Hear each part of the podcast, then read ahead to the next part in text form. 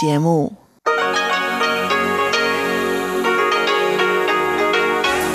Hier ist Radio Taiwan International.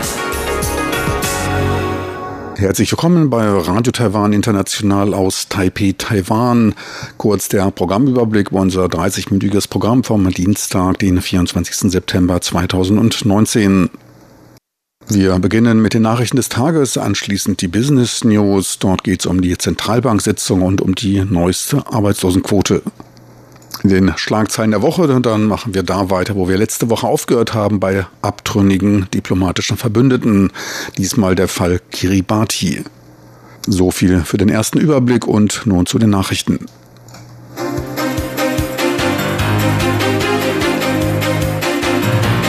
Hier ist Radio Taiwan International mit den Tagesnachrichten vom Dienstag, den 24. September 2019.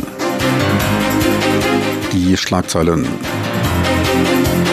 Teilnahme an UN-Veranstaltungen diplomatischer Durchbruch. Verbündete unterstützen Taiwans Beitrittsgesuch zur ICAO. Und Fortschritte bei der Eigenentwicklung des Trainingsjets. Nun die Meldungen im Einzelnen.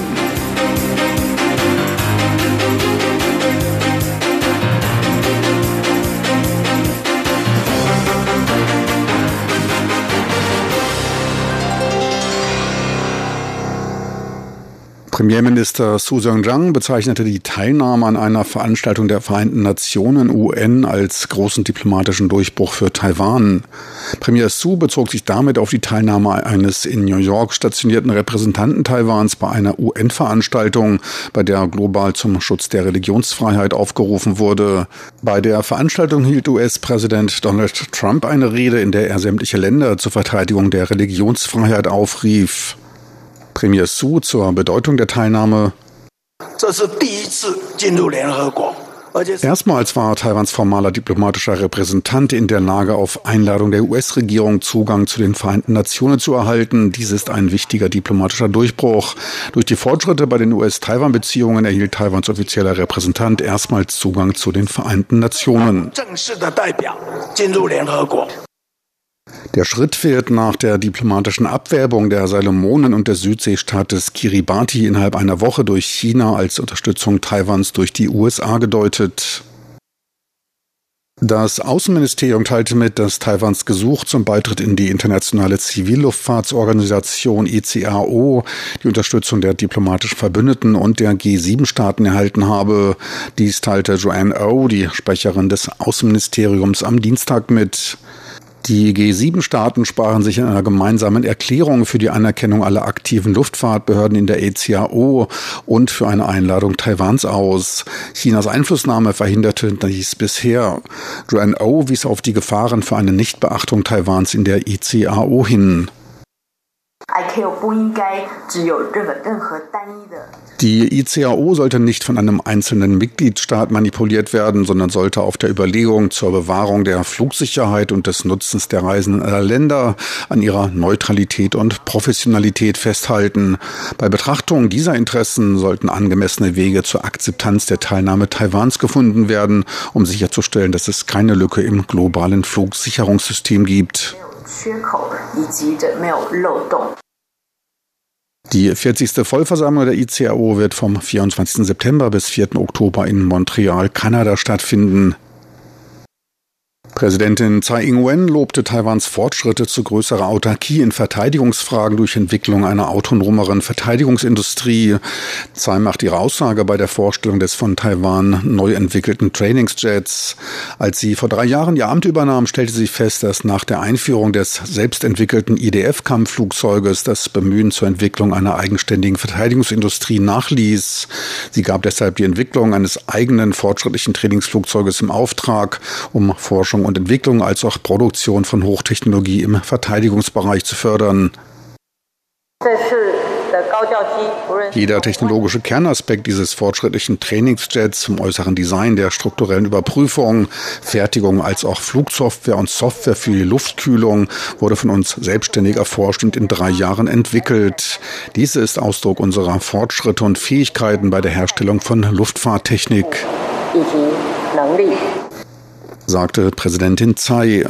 Dies komme auch der lokalen Flugzeugindustrie zugute. Von diesen Forschungsergebnissen werden nicht nur private Hersteller profitieren, sondern auch der Maschinenbau des Landes. Dies schafft die Möglichkeit des Zugangs zu internationalen Märkten und einer weiteren Modernisierung der lokalen Flugzeugindustrie. Durch das 2,2 Milliarden US-Dollar große Budget, von dem mehr als die Hälfte an Aufträgen in Taiwan vergeben wurde, sind 1200 neue Arbeitsplätze entstanden. Bis 2021 sollen weitere 800 folgen. Umweltschutzgruppen gaben heute die Ergebnisse ihrer Überprüfungen der Wasserqualität des Landes bekannt. Die beste Wasserqualität findet sich in Nord-Taiwan, die schlechteste im südlichen Bereich. Neu-Taipei weist die beste Wasserqualität auf. Danach folgt der Kreis Ilan und die Hauptstadt Taipei. Die südtaiwanische Hafenmetropole Kaohsiung verfügt über die schlechteste Wasserqualität. Auch in Zhanghua, Yunlin, Jiayi und Pingdong ist das Leitungswasser nicht gut. Bei der Qualität unbehandelten Wassers liegen Neu-Taipei, Taipei und Taoyuan an der Spitze. Die Umweltverbände wollen damit die Regierung an eine Neubehandlung verschmutzender Industrien und dem Erlass neuer Wasserbehandlungsrichtlinien erinnern. Die schlechte Trinkwasserqualität im Süden könnte laut den Umweltschutzverbänden mit Abfallschlacke und Schlackedeponien von Stahlfabriken zusammenhängen, dessen Wasserressourcenbehandlung grundlegend untersucht werden sollte. Für die Grundwasserverschmutzung im Süden sehen sie versickerndes Wasser auf Agrarflächen und Fabrikabwässer als Verursacher. Die Kommission zur Aufarbeitung unlauter erworbenen Parteivermögens entschied heute darüber, die Broadcasting Corporation of China, BCC, als der KMT angehängte Organisation zu betrachten. Später wurde sie durch unzulässige Maßnahmen der Kontrolle durch die KMT entzogen. In Frage gestellt wurden weitere unrechtmäßige Aneignungen, die wieder an den Staat zurückgeführt werden sollten. Hinterfragt werden dabei auch bereits an Dritte mit Gewinn veräußerte Grundstücke. Die Kommission will daher Gelder in der Größenordnung von 7 7,7 Milliarden Taiwan-Dollar, circa 250 Millionen US-Dollar zurückfordern. Mit den Einnahmen sollen weitere Gebäude gekauft worden sein, die allerdings nicht in der Liste für Staatseigentum ausgewiesen waren. Schluss mit dem weißen Einerlei an Toilettenwänden, dachte sich der Schulleiter der Dawang Mittelschule im Landkreis Taidong in Südtaiwan. In dem Gebiet leben Angehörige der Ureinwohnergruppen der Paiwan und stellen dort die Mehrheit der Bevölkerung. Dies gab den Anreiz zu einer Umgestaltung des Ortes durch Verwendung einheimischer kultureller Elemente, Symbole und Materialien. Die Waschbecken wurden im Ureinwohnerstil aus rohen Stein gefertigt. Gebizar geformtes Treibholz stellt den Rahmen des Spiegels dar und wurde zur Dekoration eingesetzt. Gemälde wie fliegende Fische und Wildschweine wurden zum Dekor für die vorher kahlen Wände benutzt. Orientierung bei der Wahl der richtigen Toilette bieten Gemälde von jagenden Jungen und Ureinwohnermädchen. Mittlerweile gleichen die Einrichtungen eher einer Kunstausstellung oder den Waschräumen besserer Hotels. Der Gang zur Toilette wird laut Aussage der Schüler nun deutlich ansprechender, erfreut sich wachsender Beliebtheit. Und nun zum Börsengeschehen vom Dienstag. Schwache Produktionszahlen aus Europa und weitere Besorgnisse über die Handelsstreitigkeiten zwischen den USA und China führten zu zaghafteren Aktivitäten bei mäßigen Umsätzen. Der Aktienindex TAIEX befand sich bei Handelsschluss nahezu unverändert. Ein Pünktchen war es bei 10.918 Punkten. Der Umsatz belief sich auf 3,5 Milliarden US-Dollar. Am Devisenmarkt gab der US-Dollar ein wenig nach und rutschte mit 30,98 Taiwan-Dollar knapp unter die 31 Taiwan-Dollar-Marke. Der Euro sank weiter auf 34,06 Taiwan-Dollar ab. Und nun die Wettervorhersage für Mittwoch, den 25. September 2019.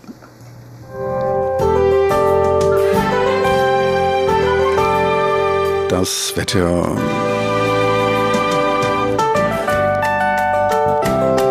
In der Nacht zum Mittwoch ist es im Norden klar, im Süden leicht und im Osten stärker bewölkt. Es bleibt aber trocken. Recht kühl mit 21 Grad wird es nachts im Norden, im Süden sind es etwa 25 Grad. Tagsüber dann aufgelockerte Bewölkung bis sonniger Himmel. Ein angenehmer regenfreier Herbsttag wird es bei milden 28 Grad im Norden und bis zu 32 Grad Celsius im Süden.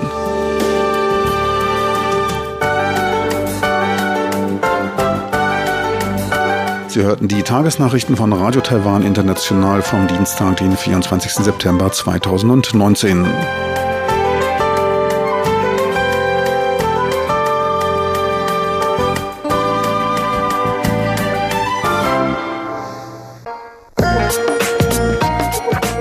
Die Business News mit Frank Pewitz, Neuestes aus der Welt von Wirtschaft und Konjunktur von Unternehmen und Märkten. Die Zentralbank hat am Donnerstag auf ihrer quartalsmäßig abgehaltenen Vorstandssitzung erstmals eine Prognose für das Wirtschaftswachstum 2020 bekannt. Sie lag zwar mit 2,34 Prozent unter der für dieses Jahr erwarteten Wachstumsrate von 2,4 Prozent, korrigierte allerdings ihre letzte im Juni gemachte Einschätzung um 0,34 Prozent nach oben. Sie verhielt sich damit etwas zurückhaltender als das Statistikamt, welches im August für 2020 ein Wachstum von 2,58 Prozent erwartet. Im ersten Halbjahr lag die Wachstumsrate der Wirtschaft bei 2,1 Prozent. Für die zweite Jahreshälfte wird mit knapp 2,7 Prozent kalkuliert. Zwar leidet die globale Nachfrage unter den Handelsspannungen zwischen den USA und China, doch wurde dies durch die zusätzlichen Investitionen der nach Taiwan zurückkehrenden Unternehmen gelindert. Die Privatinvestitionen sollen im nächsten Jahr Moderator um drei Prozent statt der für dieses Jahr kalkulierten fünf Prozent anwachsen.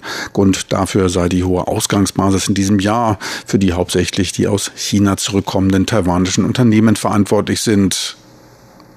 Für Taiwans Arbeiter und Angestellte hatte die Zentralbank einen kleinen Dämpfer parat. Angesichts der insgesamt für die Unternehmen fallenden Profitabilität im ersten Halbjahr könnten die Unternehmen im nächsten Jahr zum Frühlingsfest geringere Bereitschaft zur Ausschüttung von Boni verspüren. Dies soll aber durch die angekündigte Anhebung des Mindestlohns wieder wettgemacht werden, wobei man sich dabei nicht auf den einzelnen, sondern nur auf die Makroebene beziehen dürfte. Etwa jeder Achte ist in Taiwan zum Mindestlohn beschäftigt beschäftigt. Dieser soll im nächsten Jahr um gut drei Prozent steigen. Jährlich stehen damit für den Einzelnen zusätzlich 280 Euro zur Verfügung. Bei 1,5 Millionen Beziehern von Mindestlohn stehen dadurch zusätzliche 420 Millionen Euro für den Konsum bereit. Sollte dies den Rückgang der Bonizahlungen der verbleibenden 10 Millionen Beschäftigten ausmachen, dann würden diese durchschnittlich 42 Euro weniger bekommen. 1,2 Monatslöhne werden im Durchschnitt ausgezahlt, wenn es zu Bonuszahlungen kommt. Der Rückgang dürfte daher für die Betroffenen zu verkraften sein. Beim privaten Konsum geht die Zentralbank von einem zweiprozentigen Anstieg aus. Damit liegt sie minimal über dem für dieses Jahr erwarteten Wert. 1,96 Prozent sollen es werden. Die Exporte von Gütern und Dienstleistungen sollen 2020 um 3,1 Prozent wachsen, knapp ein halbes Prozent unter der Prognose für 2019. Damit wird die Binnennachfrage im nächsten Jahr zum Wachstumsmotor und soll 2,26 Prozent. Der Außenhandelsüberschuss soll nur 0,08 Prozent zum Wirtschaftswachstum beitragen. Die Inflationsrate, die Preise sollen leicht von 0,7 auf knapp 0,9 Prozent anziehen. Insgesamt wird dies als milde Inflation bezeichnet. Fernab gab man einige Interventionen am Devisenmarkt bekannt, die mehrere Mal im September wegen plötzlicher großer Kapitalzuflüsse aus dem Ausland notwendig wurden, um den Taiwan-Dollar stabil zu halten. Zwar respektiere man die Marktmechanismen, doch gehöre es zu den Aufgaben der Bank, in angemessener Weise die Marktgesetze aufrechtzuerhalten, so die Zentralbank.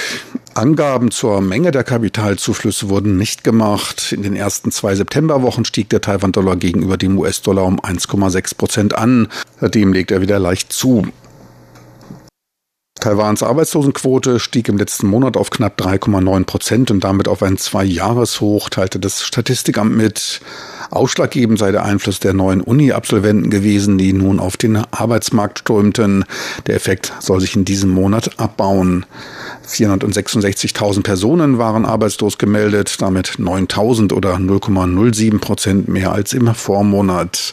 In den letzten fünf Monaten stieg die Zahl der Arbeitslosen um 0,22 Prozent an. Der Arbeitsmarkt wurde dabei trotz wirtschaftlicher Abschwächung als stabil bezeichnet. Fast 60 Prozent der Beschäftigten waren im Dienstleistungssektor tätig, in der Produktion arbeiteten gut 35 Prozent. Am stärksten von Arbeitslosigkeit betroffen war die Altersgruppe zwischen 20 und 24 Jahren mit 13 Prozent, gefolgt von den 15 bis 19-Jährigen mit 10,5 Prozent. Die Quote sank bei den 25 bis 29-Jährigen auf 6,7 Prozent. Von den Universitätsabsolventen waren 5,7 Prozent von Arbeitslosigkeit betroffen, Abiturienten in 3,5 Prozent der Fällen. Die durchschnittliche Arbeitslosigkeitsdauer belief sich auf 21,5 Wochen. Taiwans Arbeitslosenquote war damit etwas niedriger als die in Korea, dort waren es 4 Prozent. Weiter geht's nun mit den Schlagzeilen der Woche und Tschubichbey und Sebastian Hambach. Heute ist fast das gleiche Thema wie in der letzten Woche. Der Name ist ein anderer. Heute geht es um einen weiteren abtrünnigen Südseeinselstaat und zwar um Kiribati. Genaueres nun von Tschubichway und Sebastian Hambach in den Schlagzeilen der Woche.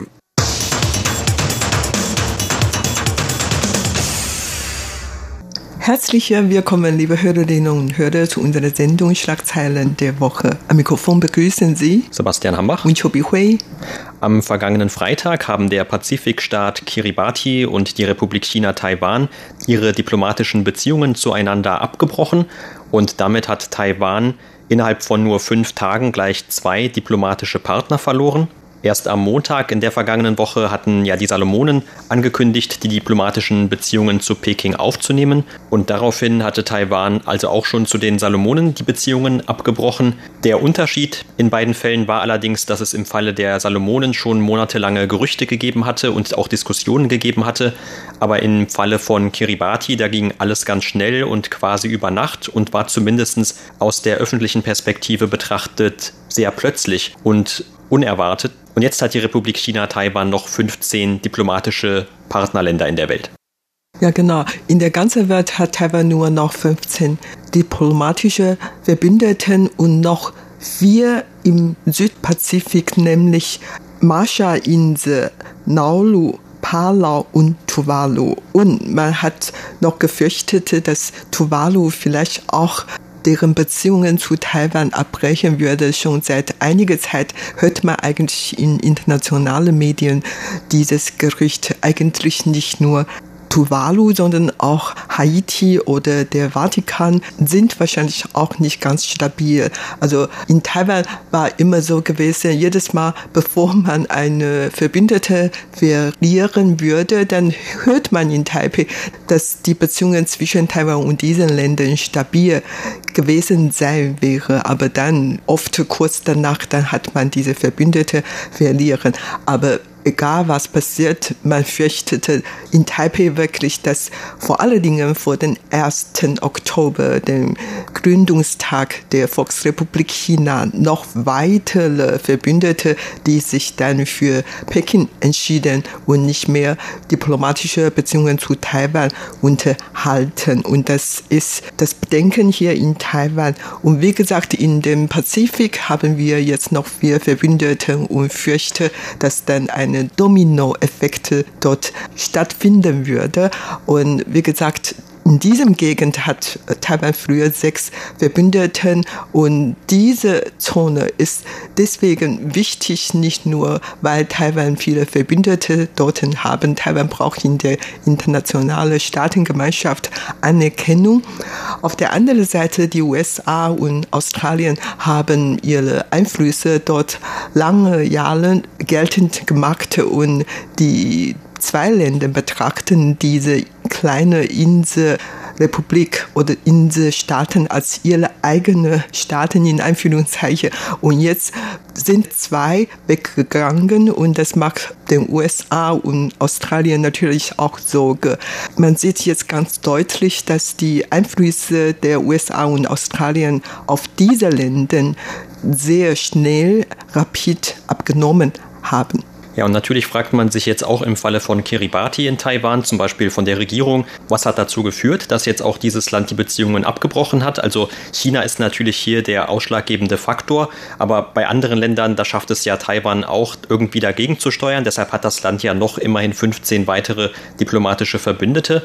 Und die Regierung hat dann auch gesagt, dass Taiwan eigentlich nichts falsch gemacht habe in diesem Fall.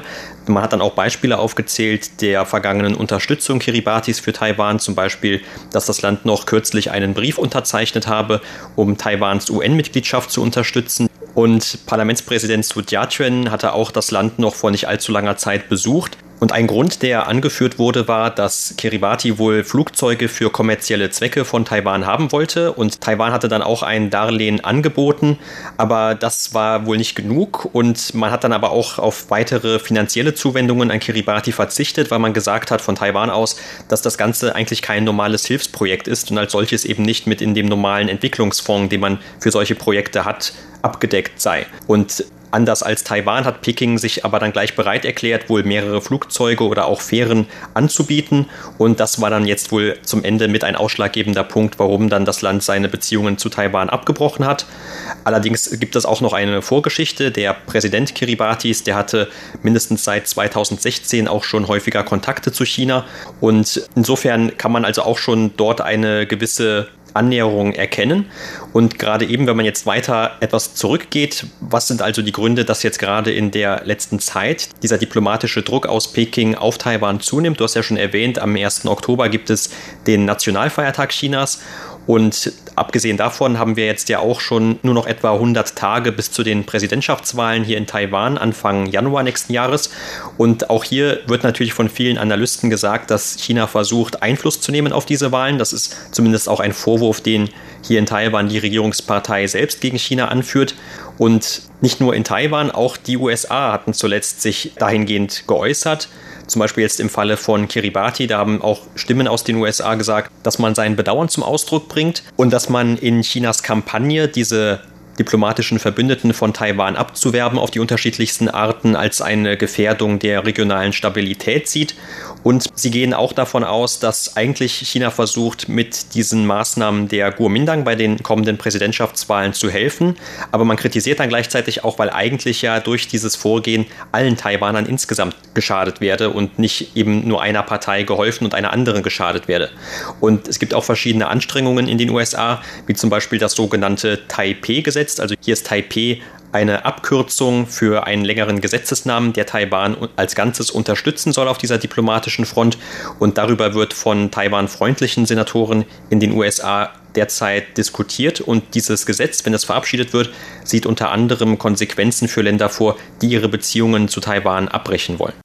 Ja, wie du vorhin gesagt hast, hat man hier in Taiwan vermutet, dass Peking dadurch Taiwans bevorstehende Präsidenten- und Parlamentswahl beeinflussen möchte. Und man kann natürlich hier so behaupten, aber auf der anderen Seite, das geht eigentlich eher um die militärische Strategie von China. China hat eigentlich schon seit Jahrzehnten seine Einflüsse auf diese Länder im Südpazifik durchgesetzt. Und zum Beispiel 1997 hat China schon in Kiribati eine Satellitenortungsstation eingerichtet und von dort aus können sie dann den Satelliten beobachten und so. Und zum Beispiel Damals hat China schon vor 21 Jahren angefangen, Kontakte mit diesen Ländern zu verstärken. Eigentlich schon im Jahr 1980 hat China mit Kiribati diplomatische Beziehungen eingenommen und dann im Jahr 2003 hat Kiribati sich dann für Taiwan entschieden und seine diplomatischen Beziehungen zu Peking abgebrochen und zu Taiwan aufgenommen und jetzt hat Kiribati sich wieder für China eingesetzt und für China entschieden, so diplomatische Beziehungen wieder mit China aufgebaut. Aber überhaupt, äh, man merkt schon, dass Kiribati natürlich für seinen größte Interesse interessiert und daher kann natürlich dann zwischen Taiwan und China wechseln oder entscheiden. Und China hat in diesem Jahr vom Januar bis September schon insgesamt etwa 128 Millionen Euro allein in Kiribati investiert in allen Bereichen und China kann natürlich Kiribati noch mehr anbieten, sei es jetzt ein paar Flugzeuge oder später Eisenbahnen oder ähm, Häfen oder was auch immer. Also China ist natürlich dann ein wichtiger wirtschaftlicher Markt, aber zugleich auch politischer Markt. Und China mischt eigentlich nicht so wirklich in einzelne Innenpolitik des Landes ein, während die USA oder Australien dann vielleicht sich anders verhalten hatten. Und das ist dann für die Kiribati oder die Salomonen etwas anders und daher die haben sich dann für Peking entschieden. Und man merkt auch tatsächlich, dass China vor allen Dingen in diesem breiten Wasserfläche im Südpazifik, da ist natürlich sehr wichtig für die militärische Strategie. Nicht nur die USA und Australien, sondern China möchten auch seinen Anteil dort haben. Und daher, das ist eigentlich auch eine Marktkämpfe im Südpazifik. Das hat mit Taiwans Wahl natürlich auch zu tun, aber ich gehe davon aus, ob Taiwan sich damit zufrieden oder nicht, ist Peking eigentlich jetzt eher egal. Also wichtig ist natürlich Peking für seine höchste Interesse des Landes denken und das ist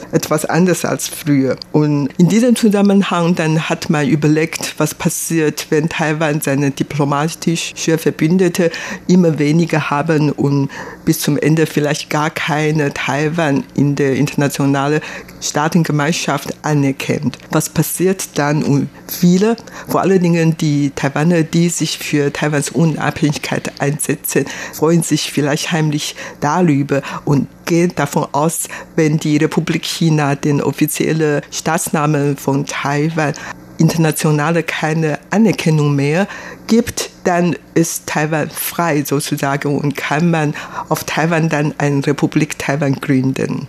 Aber auf der anderen Seite, Peking sieht das vielleicht etwas anders. Peking sieht, wenn die Republik China in der ganzen Welt nicht mehr anerkannt wird und alle Länder in der Welt die Volksrepublik China als einzige China anerkennen, dann Taiwan gehört automatisch zu China. Das war natürlich die Logik von Peking, aber da hat natürlich nicht gestimmt und daher man überlegt, ob es andere Alternative gibt. Ich kann mich noch daran erinnern, schon vor 50 Jahren gab es schon in Taiwan eine Gruppe, die früher sehr aktiv war und jetzt weniger aktiv ist. Allerdings äh, Mitglieder dieser Gruppen setzen sich dafür ein, dass Taiwan zu den USA gehören sollten. Und diese Gruppe bekam auch sehr viel Unterstützung von dem Volk Taiwans. Und im Moment ist dieses Thema wieder diskutiert worden. Also man überlegt, ob irgendwie einen Ausweg für Taiwans Dilemma gibt. Ja, und auf jeden Fall kann man zusammenfassen, also solange es noch die diplomatischen Verbündeten für Taiwan gibt oder für die Republik China gibt, da sorgen dann natürlich auch Nachrichten von eventuellen Abwerbungen oder tatsächlich wie jetzt auch stattgefunden habenden Abwerbungen für etwas politischen Gesprächsstoff in Taiwan. Auch wenn vielleicht, wie wir das bei dem letzten Mal in der letzten Woche zu den Salomonen schon gesagt hatten, dass die Allgemeinbevölkerung davon vielleicht jetzt gar nicht unbedingt so viel mitbekommt, weil das das eigene Leben nicht direkt beeinflusst. Aber auf der politischen Ebene wird das natürlich trotzdem alles sehr scharf diskutiert. Und die Kuomintang als größte Oppositionspartei hat dann zum Beispiel auch jetzt wieder der Präsidentin die Schuld dafür gegeben, weil sie wohl Peking mit antichinesischen Äußerungen die ganze Zeit provozieren würde. Und sie haben dann auch gefordert, dass der Außenminister Joseph Wu zurücktreten solle. Er hat ja auch schon nach dem Abbruch der Beziehungen zu den Salomonen seinen Rücktritt angeboten. Der wurde allerdings dann von der Präsidentin abgelehnt. Und im Moment ist er auch noch weiterhin im Amt. Allerdings geht die Kuomintang auch noch einen Schritt weiter und sie warnen zum Beispiel davor, dass die USA bei einem Verlust von noch mehr Verbündeten im Pazifik für Taiwan auch von Taiwan sich abwenden könnten. Denn man sagt dann, dass man Taiwan dann nicht mehr militärisch unterstützen würde. Also zumindest würde das in den Augen von einigen Kuomintang-Politikern für die USA dann immer uninteressanter. Und deshalb hätte also auch dieser ständige Verlust von diplomatischen Verbündeten negative Auswirkungen auf die gesamte geopolitische Präsenz im Pazifik. Aber solche Äußerungen werden von dem Außenministerium zumal zurückgewiesen und man hat eigentlich auch schon mehr oder weniger angekündigt, dass man keine Pläne hat, die eigene Außenpolitik in dieser Hinsicht groß zu überarbeiten. In den letzten dreieinhalb Jahren während der Regierungszeit von Präsidentin Tsai Ing-wen sind, hat Taiwan sieben diplomatische Verbündete verloren. Und der Ex-Präsident Taiwans Chen Shui-bian hat dazu dann geäußert. Er bedauert natürlich auch diese Entwicklung und hat noch behauptet, während seiner achtjährigen Amtszeit hatte er zwar auch neun Verbündeten verloren, allerdings er hat dann drei neue Verbündeten erworben und er ermutigt oder warnt Tsai Ing-wen davor, dass sie sich weiter bemühen soll, neue Verbündete zu gewinnen. Das war's für heute in unserer Sendung Schlagzeilen der Woche. Vielen Dank für das Zuhören. Am Mikrofon waren Sebastian Hambach und Chobi Hui. Meine lieben Zuhörer, unsere Sendung vom Dienstag, den 24. September 2019, neigt sich dem Ende zu. Mir bleibt noch übrig darauf hinzuweisen, dass diese Sendung als auch andere online abrufbar sind. Einfach in Ihren Browser de.rti.org.tv eintippen. Besten Dank fürs Interesse. Schön, dass Sie reingeschaltet haben. Ich hoffe, es hat Ihnen Spaß gemacht. Bis